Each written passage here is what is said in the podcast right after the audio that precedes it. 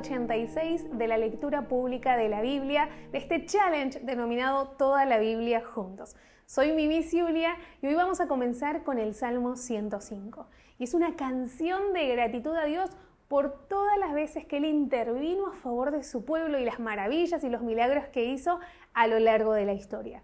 Y me encanta que nosotros también podamos hacer lo mismo. Yo creo que si nos ponemos a recordar todas las cosas lindas que hizo Dios en nuestra vida, sale de manera espontánea palabras de gratitud hacia Él.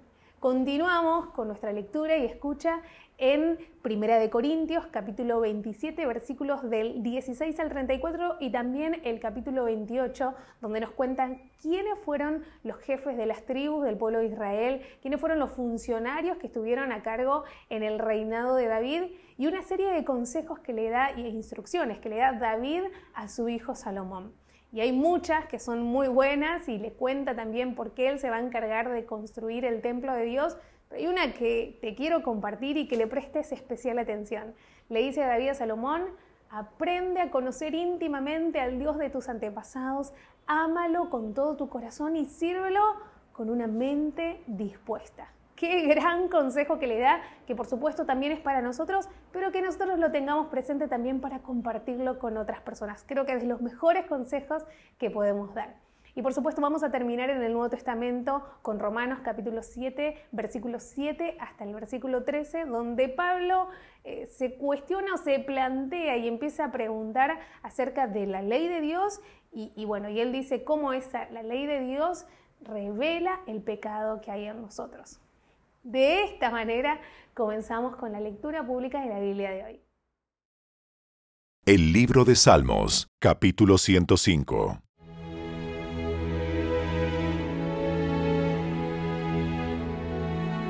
Den gracias al Señor y proclamen su grandeza. Que todo el mundo sepa lo que Él ha hecho. Canten a Él. Sí, cántenle alabanzas Cuéntenle a todo el mundo acerca de sus obras maravillosas. Regocíjense por su santo nombre. Alégrense ustedes los que adoran al Señor. Busquen al Señor y a su fuerza. Búsquenlo continuamente.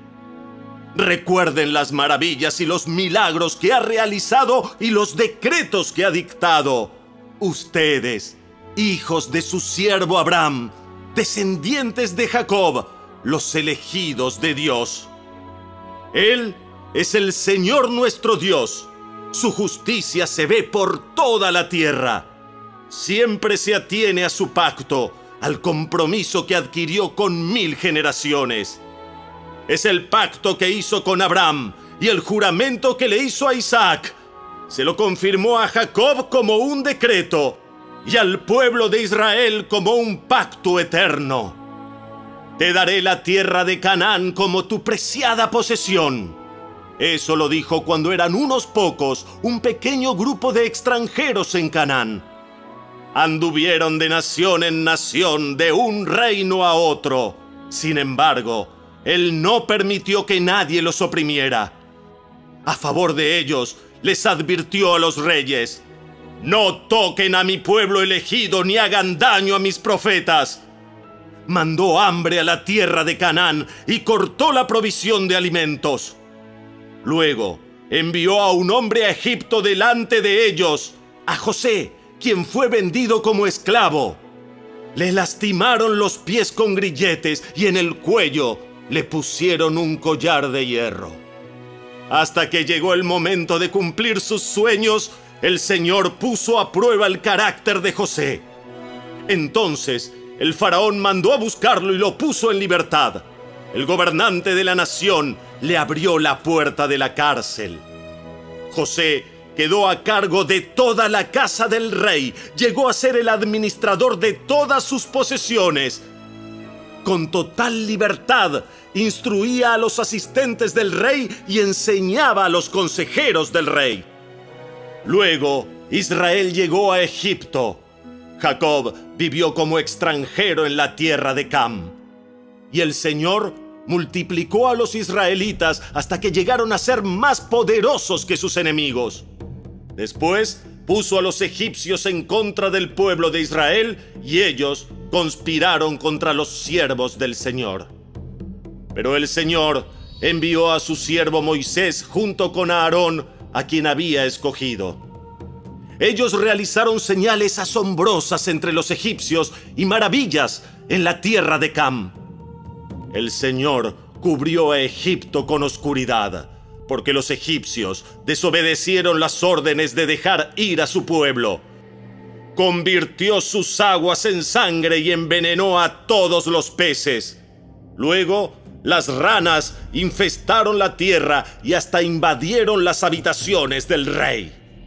Cuando el Señor habló, enjambres de moscas descendieron sobre los egipcios y hubo una nube de mosquitos por todo Egipto.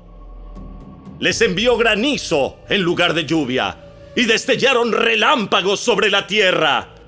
Arruinó sus vides y sus higueras y destrozó todos los árboles.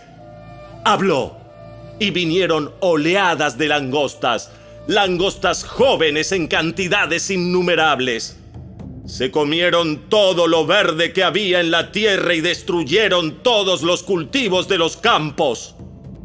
Después mató al hijo mayor de cada hogar egipcio, el orgullo y la alegría de cada familia. El Señor sacó a su pueblo de Egipto cargado de oro y de plata, y ni una sola persona de las tribus de Israel siquiera tropezó. Egipto se alegró cuando se fueron porque les tenía mucho miedo. El Señor desplegó una nube sobre ellos para que los cubriera y les dio un gran fuego para que iluminara la oscuridad. Ellos le pidieron carne y Él les envió codornices. Les sació el hambre con maná, pan del cielo. Partió una roca y brotó agua a chorros que formó un río a través de la tierra árida y baldía. Pues recordó la promesa sagrada que le había hecho a su siervo Abraham. Así que sacó a su pueblo de Egipto con alegría, a sus escogidos con gozo.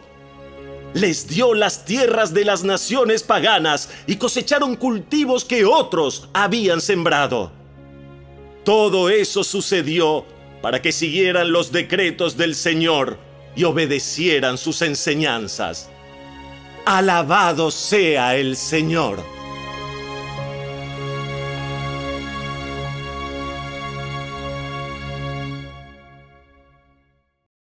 El primer libro de las Crónicas, capítulo 27. Estos fueron los jefes de las tribus de Israel. Tribu Rubén Jefe Eliezer, hijo de Sicri. Tribu Simeón. Jefe Cefatías, hijo de Maaca. Tribu Leví. Jefe Asabías, hijo de Kemuel. Tribu Aarón, los sacerdotes. Jefe Sadoc. Tribu Judá. Jefe Eliú, un hermano de David. Tribu Isaacar. Jefe Omri, hijo de Micael Tribu Zabulón, jefe Ismaías, hijo de Abdías. Tribu Neftalí, jefe Jerimot, hijo de Asriel. Tribu Efraín, jefe Oseas, hijo de Asasías. Tribu Manasés al occidente, jefe Joel, hijo de Pedaías. Tribu Manasés de Galaad al oriente, jefe Ido, hijo de Zacarías. Tribu Benjamín, jefe Jaasiel, hijo de Abner. Tribu Dan, jefe Azareel, hijo de Jeroam. Estos fueron los jefes de las tribus de Israel. Cuando David hizo el censo, no contó a los que tenían menos de 20 años, porque el Señor había prometido hacer a los israelitas tan numerosos como las estrellas del cielo. Joab, hijo de Sarbia, comenzó el censo pero nunca lo terminó porque el enojo de Dios se desató sobre Israel. El número total nunca fue anotado en los registros oficiales del rey David. Asmavet, hijo de Adiel, estaba a cargo de los tesoros del palacio. Jonatán, hijo de Usías, estaba a cargo de los tesoros regionales en todas las ciudades, aldeas y fortalezas de Israel. Esri, hijo de Kelub, estaba a cargo de los trabajadores que cultivaban las tierras del rey. Simei de Ramá estaba a cargo de los viñedos del rey. Sabdi de Sefam era responsable de las uvas y de las provisiones de vino. Baal Anán de Heder estaba a cargo de los olivares del rey y de las higueras sicómoros de las colinas de Judá. Joás era responsable de las provisiones de aceite de oliva. Sitrai de Sarón estaba a cargo del ganado en la llanura de Sarón.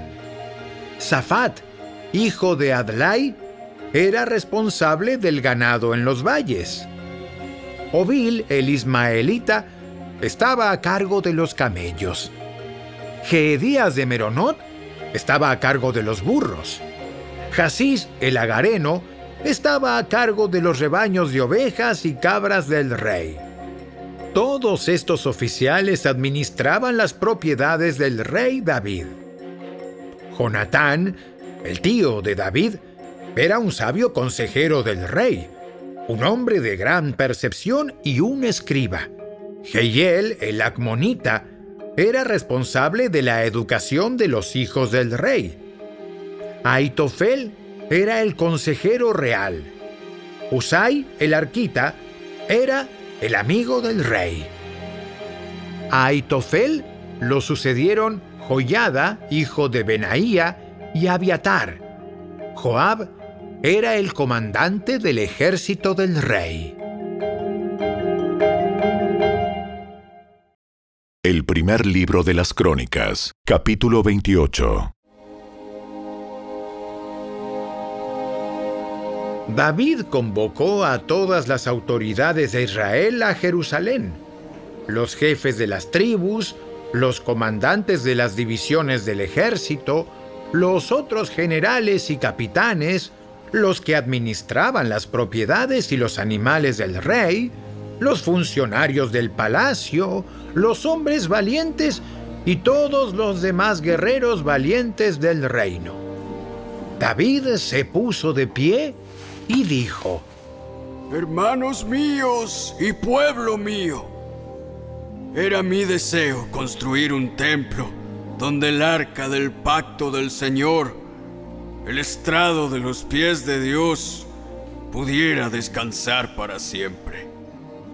Hice los preparativos necesarios para construirlo, pero Dios me dijo, uno debes edificar un templo para honrar mi nombre, porque eres hombre de guerra y has derramado mucha sangre.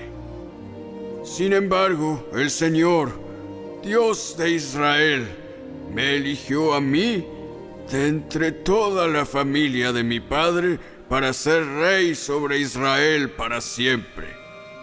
Pues Él ha elegido a la tribu de Judá para gobernar y de entre las familias de Judá eligió a la familia de mi padre. De entre los hijos de mi padre, al Señor le agradó hacerme a mí rey sobre todo Israel. De entre mis hijos, porque el Señor me ha dado muchos, eligió a Salomón para sucederme en el trono de Israel y para gobernar el reino del Señor.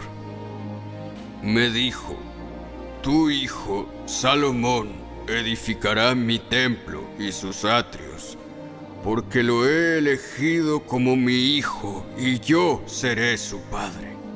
Y si él sigue obedeciendo mis mandatos y ordenanzas como lo hace ahora, haré que su reino perdure para siempre. Así que ahora, con Dios como nuestro testigo y a la vista de todo Israel, la asamblea del Señor, les doy este encargo.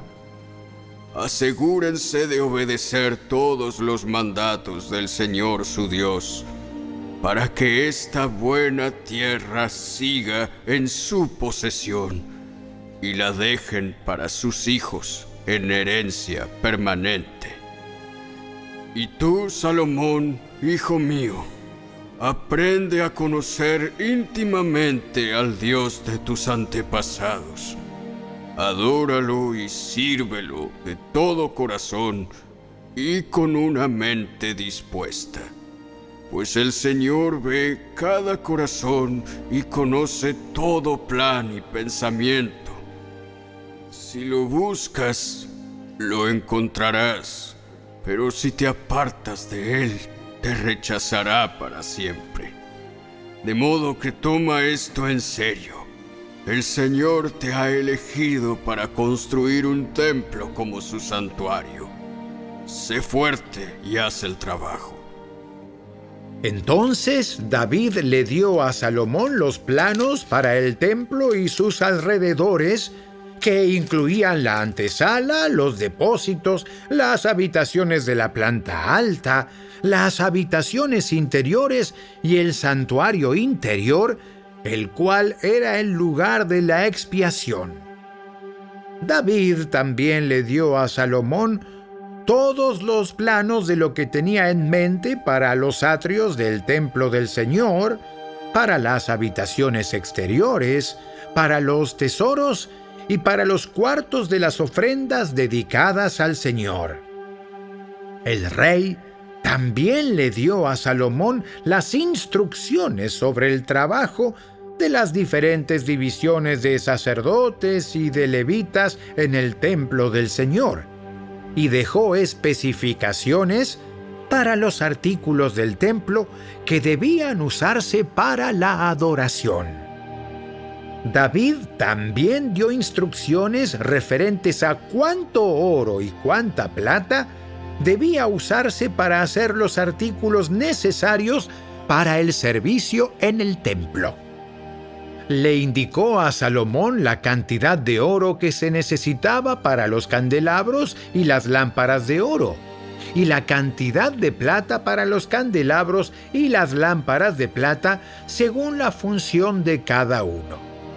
Designó la cantidad de oro para la mesa donde se colocaría el pan de la presencia y la cantidad de plata para las otras mesas. David también indicó la cantidad de oro para los ganchos de oro macizo utilizados para manejar la carne de los sacrificios y para los tazones, las jarras y la vajilla, así como la cantidad de plata para cada uno de los platos. Especificó la cantidad de oro refinado para el altar del incienso. Finalmente, le dio un plano para la carroza del Señor, es decir, los querubines de oro cuyas alas se extendían sobre el arca del pacto del Señor. Cada detalle de este plan lo recibí por escrito de la mano del Señor. David siguió diciendo, Sé fuerte y valiente y haz el trabajo. No tengas miedo ni te desanimes, porque el Señor Dios, mi Dios, está contigo. Él no te fallará ni te abandonará. Él se asegurará de que todo el trabajo relacionado con el templo del Señor se termine correctamente las diferentes divisiones de sacerdotes y levitas servirán en el templo de Dios. Otros con todo tipo de habilidades se ofrecerán como voluntarios y los funcionarios y toda la nación están a tus órdenes.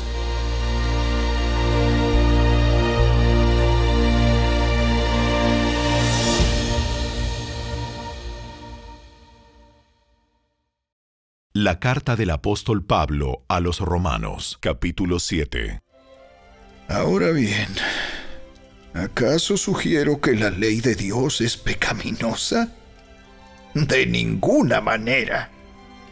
De hecho, fue la ley la que me mostró mi pecado. Yo nunca hubiera sabido que codiciar es malo si la ley no dijera, no codicies. Pero el pecado usó ese mandamiento para despertar toda clase de deseos codiciosos dentro de mí. Si no existiera la ley, el pecado no tendría ese poder. Hubo un tiempo en que viví sin entender la ley. Sin embargo, cuando aprendí, por ejemplo, el mandamiento de no codiciar, el poder del pecado cobró vida. Y yo morí. Entonces me di cuenta de que los mandatos de la ley que supuestamente traían vida, trajeron en cambio muerte espiritual. El pecado se aprovechó de esos mandatos y me engañó. Usó los mandatos para matarme sin embargo, la ley en sí misma es santa y sus mandatos son santos, rectos y buenos. Pero ¿cómo puede ser? ¿Acaso la ley que es buena provocó mi muerte? Por supuesto que no. El pecado usó lo que era bueno a fin de lograr mi condena de muerte. Por eso podemos ver qué terrible es el pecado. Se vale de los buenos mandatos de Dios para lograr sus propios fines malvados.